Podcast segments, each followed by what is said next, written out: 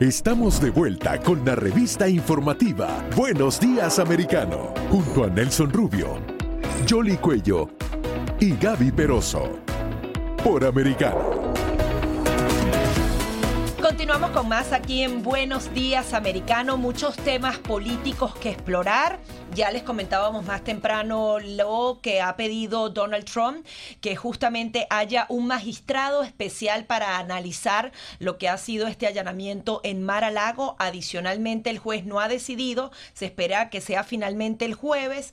Eh, quiere que se conozca lo más eh, posible de esos documentos, de esos affidavits. Y adicionalmente, una figura importante en la política estadounidense, Lindsey Graham, no tiene que testificar por ahora en el caso del gran jurado de Georgia. Recordemos que se está investigando las elecciones desde el 2020. Él había apelado a esta decisión y tuvo esta victoria judicial. Vamos a darle la bienvenida a Eric Fajardo, analista internacional y asesor legislativo, profesional en políticas públicas y comunicación. Quería comenzar entonces con este caso de Graham. Eh, ¿En qué se traduce esta pequeña victoria judicial? Sin embargo, él en algún momento tendrá que testificar ante el gran jurado? Bueno, yo creo que lo importante de la decisión de este juez federal es que distensiona un poco y descontamina además el proceso mismo que se lleva adelante de las presiones políticas y de la agenda política de Washington. Definitivamente la acusación es bastante política, la acusación de haber influido eh, negativamente en las elecciones 2020, pero eh, no es una acusación que eh, esté libre, digamos, de eh, la, observancia de un juez federal sobre el procedimiento. Si nos ajustamos a procedimiento, creo que muchas de las acciones que se han estado llevando adelante en el marco de la comisión del 6 de enero y eh, otros derivados, otros procesos derivados de esta intención, eh, son objetables desde el procedimiento. Es decir, es un tema de timing por ahora, sin duda, tú tienes razón, va a tener que eventualmente comparecer ante un tribunal pero creo que distensiona bastante el sacarla del conjunto de cosas que hoy día contaminan políticamente el procesamiento de los hechos acaecidos entre la elección de 2020 y la, eh, el alzamiento eh, popular de, del 6 de enero de 2021. Claro, pero lo que eh, hay que poner en contexto lo que está sucediendo en Georgia, ¿no? Que es en el marco de esta investigación que incluso llevó a que rindiera su, su testimonio el exalcalde de Nueva York, Rudolf Giuliani, a pesar de que él había sido sometido a una operación, estaba pidiendo un poco más de tiempo, pero tuvo que ir a comparecer y dijo, bueno, ya yo cumplí con, con mi parte. En este caso, estábamos hablando del senador que eh, también estaba preocupado por lo que podría considerarse como irregularidades que pudieron haber ocurrido dentro de la elección y lo estaban eh, obligando a que que fuera a testificar también ante ese gran jurado y la Corte dijo no, porque además él todavía e, es, legislador y, es en el marco en el que uno también tiene derecho a expresar sus opiniones, ¿no? Que, que no está directamente relacionado con estas otras investigaciones que se están adelantando por parte de la Cámara de Representantes en lo que tiene que ver con ese comité del 6 de enero.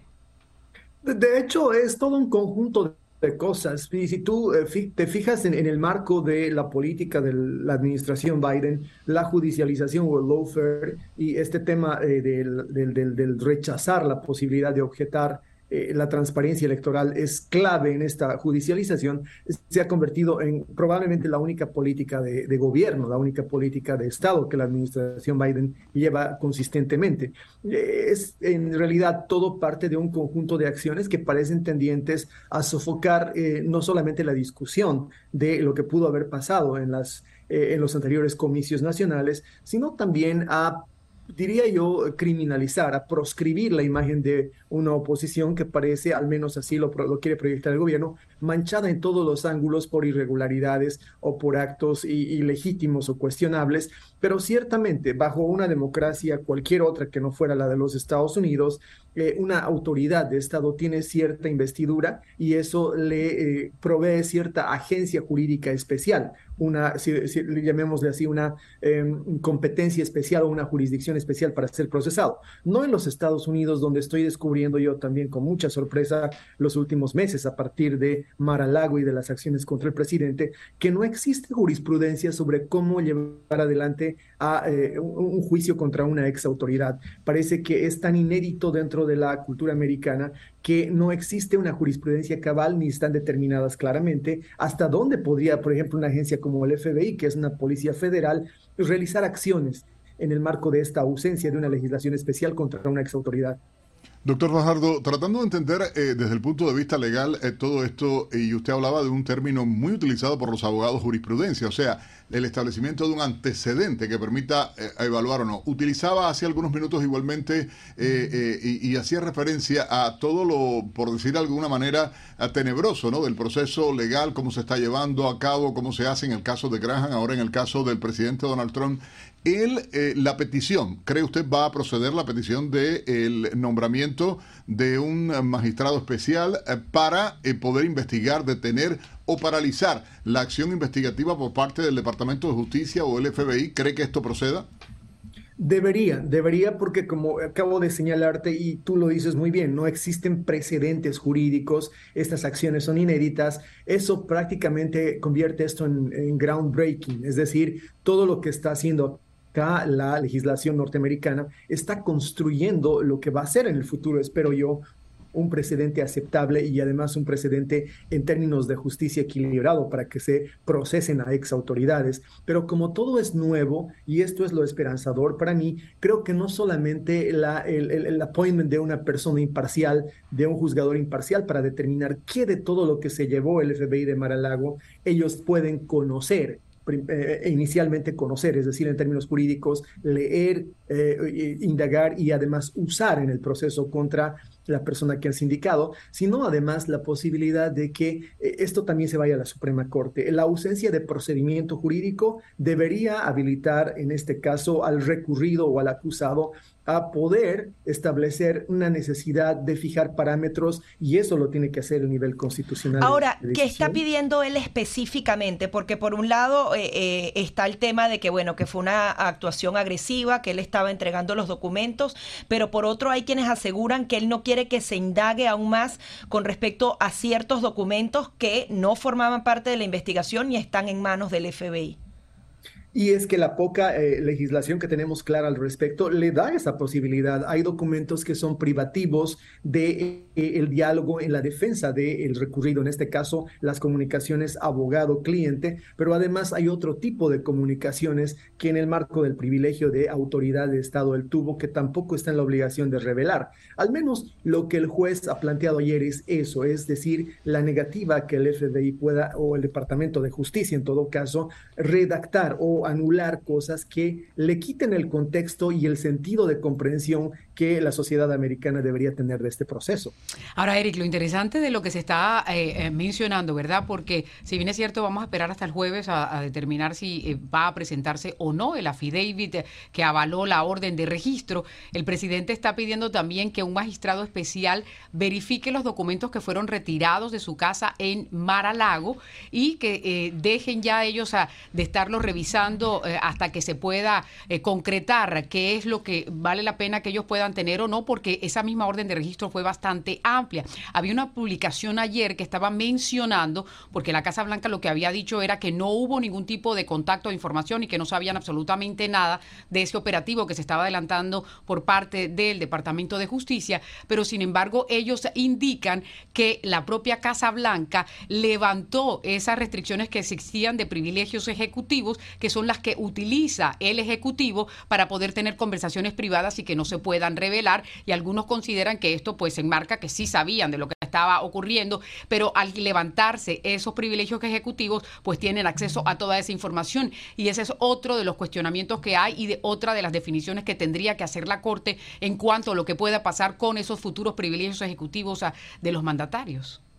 Y es que definitivamente Reinhardt ha sentido el calor de la presión social. No es una decisión que esté exenta de presión política también, solo que así como el gobierno o el ejecutivo presiona políticamente a las autoridades judiciales, también existe una presión social y este es un juicio que ya está en el ámbito público. Ya entrado en el juicio público, negarle en este momento al ciudadano la posibilidad de conocer ese affidavit o declaración jurada para que todo el mundo hispano lo entienda, es negarle conocer en qué acusaciones o en qué formulaciones ha fundamentado el FBI el solicitarle a ese juez la autorización para requisar todo lo que han requisado. E, eso nos permite saber, uno, si está jurídicamente fundamentado, que no hay que ser un abogado para darse cuenta de eso, la acción que ellos han solicitado. Dos, si eh, la acción que han solicitado ha, ha, recurrido o agarrado todos los documentos que deberían y no demás. Y tres, cuál de todos esos documentos o cosas que se han llevado ellos realmente tienen la potestad de usar e incluso de conocer. Sí, creo que definitivamente un jugador, un juzgador imparcial en la nomenclatura eh, latinoamericana, un árbitro es lo que debería ponerse para evitar que el FBI sea juez y parte, es decir, quien revise y determine qué puede usar y, lo que implica además de, de, antemano, exprofeso, conocer todo y lo que no debería usar y debe dejar a un lado en el proceso. Excelente explicación, doctor eh, eh, Fajardo. Me llama la atención, ¿quién y sobre qué base elige a este magistrado especial, verificador, experto, eh, el nombre que pueda tener eh, en nuestras eh, culturas. La corte, la corte a la que él está pidiendo. Claro. Es que este es un proceso aparte, hay que, hay, que hacer la diferenciación. Lo que se está pidiendo al magistrado que dio la orden de registro es una cosa. Lo que ha solicitado el presidente Donald Trump ayer es otra. Es un magistrado especial que se ha nombrado por la corte para que se encargue de supervisar y de vigilar en los documentos y que determine cuáles son los que sí podrían formar parte de esto o no. Ah, claro, eh, los criterios, sí, para, yo digo para los eh, amigos que nos están viendo y escuchando, que traten de entender quién, sobre qué base elige a esta persona que está pidiendo Trump o Pedro, el señor de la esquina, que pida igualmente una, a alguien eh, con ese tipo de acción. Eso es exactamente lo que estamos tratando de discutir, siendo esto completamente nuevo y no existiendo antecedentes eh, de, jurisprudencia o, o de precedente. Realmente la discusión es quién hace qué. Desde el principio he objetado que el Departamento de Justicia, un brazo del Ejecutivo, pueda ser el juzgador en un proceso que atañe precisamente a la observancia de una autoridad que ha sido parte del Ejecutivo hay desde ya un conflicto de intereses. En los Estados Unidos, y estamos todos amaneciendo esta realidad, el principio de buena fe había regido por demasiado tiempo y el sistema de credibilidad en el gobierno le había permitido eh, no objetar a nadie en el pasado estos procedimientos. Hoy día la objeción sobre la independencia de estas autoridades del Ejecutivo en términos de justicia, el DOJ el FBI, es demasiado clara. La gobernanza, la sociedad civil tiene una posición muy clara que objeta y cuestiona la credibilidad del gobierno. Eh, ahí están las encuestas Gallup de julio para dejarte claro que una entidad que está en el 16 de 16 instituciones en credibilidad es definitivamente muy poco creíble como juzgador. Entonces yo creo que esto va a ir en algún momento a la Suprema Corte porque el recurrido y el recurrente no se van a quedar conformes con decisiones como esta, que son claves quién determina el árbitro, porque lo que se está pidiendo acá es un árbitro. Este es un proceso arbitral en el que el, recurrido, el, acusado, está diciendo con claridad, no puede mi juzgador ser también, o mi acusador ser también mi juzgador. Necesitamos un ente intermedio con potestad judicial que determine qué de lo que mi acusador se ha llevado puede ser usado en un proceso donde se me va a señalar. Y en el mediano y largo plazo, ¿qué puede suceder? ¿Todavía está planteado que pueda haber algún caso penal en contra de Donald Trump? ¿Puede haber condena? ¿Puede haber inhabilitación política? Porque al final eso es lo que le importa a la gente, conocer hasta dónde puede llegar este caso. En un foro de ex eh, estudiantes de la Universidad George Washington hemos estado planteando bastante este tema en términos de que la ausencia de jurisprudencia eh, en una lógica normal democrática debería llevar esto a la Suprema Corte, quien define eh, sobre la competencia de acciones que no están reguladas por, una, por un techo de legislación, por una filosofía una doctrina de legislación, en este caso el juicio ex autoridades, es el guardián constitucional. En los Estados Unidos no hay un tribunal constitucional separado de la Corte Suprema, como en la mayoría de los países latinoamericanos. Es mi percepción que esto debería definirse en el marco de un eh, Tribunal Supremo de Justicia de la Corte Suprema de los Estados Unidos. Ellos tienen que determinar qué es constitucional y qué no. La persona recurrida tiene derecho a tener un juicio justo. Cuando no existen las previsiones constitucionales ni jurídicas para ese juicio, estas deben ser legisladas desde la Suprema Corte. Bueno, muchísimas gracias al doctor Eric Fajardo, analista internacional, asesor jurídico, uh, profesional en políticas públicas y comunicación, uh, sobre todo haciendo énfasis en el manejo de crisis y gobernanza, ¿no? En medio de todo lo que se está viviendo. Gracias, uh, doctor, por haber estado con nosotros y dar su opinión y esclarecer un poco a las personas con relación a este tema que tanto preocupa y que hoy acapara la atención de toda la prensa en Estados Unidos. Gracias. El placer fue todo mío. Cómo no, bueno, de verdad, siempre da, ¿no? y hay que, tener claridad en lo que Esto tiene una, precisión jurídica que, como les mencionaba, los abogados que están representando al expresidente Trump fueron a la Corte de Distrito del Sur de, de, la Florida, porque él reside aquí, el, el, operativo fue aquí, y ellos están solicitando ese magistrado especial que se encargue de revisar los documentos y que sea él imparcialmente el que determine, ok, estos documentos son ah, privados del presidente, no tienen que, estar en manos del FBI, estos tienen privilegio ejecutivo, tampoco podrían estar o estos son parte de lo que se está. Eso es lo que están solicitando los abogados del expresidente Donald Trump, que por eso entablaron la demanda en el día de ayer. ¿Qué sucede? Y mientras está ese juez, eh, se paraliza cualquier tipo de indagación a esos esto documentos. Es aparte, o... Esto es aparte, eso es lo que él está pidiendo. Porque eso también si, la, está si la corte si la corte concede la solicitud, una de las cosas que ellos están pidiendo es que se, que paren de revisar los documentos los agentes del FBI que se los llevaron de su casa. Hay que esperar el fallo que determine la corte si decide si usted tiene todo su derecho, vamos a nombrar, y normalmente nombran a un juez retirado.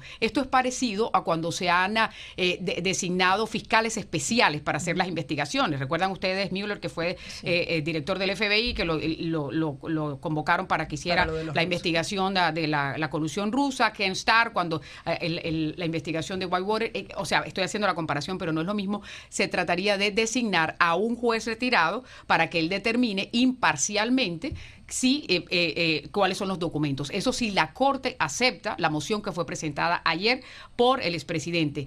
Esto es una parte que está relacionada con el caso, pero la otra, que es la orden de la FIDAVIT, es totalmente independiente, que te tiene que determinar el jueves, porque el magistrado dice, sí es importante que se conozca, pero la redacción que van a quitar, porque de pronto te van a entregar una hoja en la que está todo borrado, porque consideran que, que no se puede eh, dar, les está diciendo a ellos, no, necesitamos que se, que se dé a conocer información. No, un y además blanco con rayitas amarillas no tendría sentido, ¿entiendes? O sea, y la gente quiere saber, es el tema. Y en ese caso de el jueves no hay participación de los abogados de Donald Trump. eso fue una petición de los medios de comunicación, eso es importante acotarlo, que pidieron que se publicara lo máximo posible y entonces ahora el juez está diciéndole al Departamento de Justicia hasta dónde quieres que se publique, pero también la potestad es de él de decir esto se censura y esto no. Bajo la libertad de información, Judicial Watch fue una de las organizaciones que primero eh, eh, presentó la moción. A ella se sumaron también varios medios de comunicación con sus respectivos abogados que estaban interesados, son partes interesadas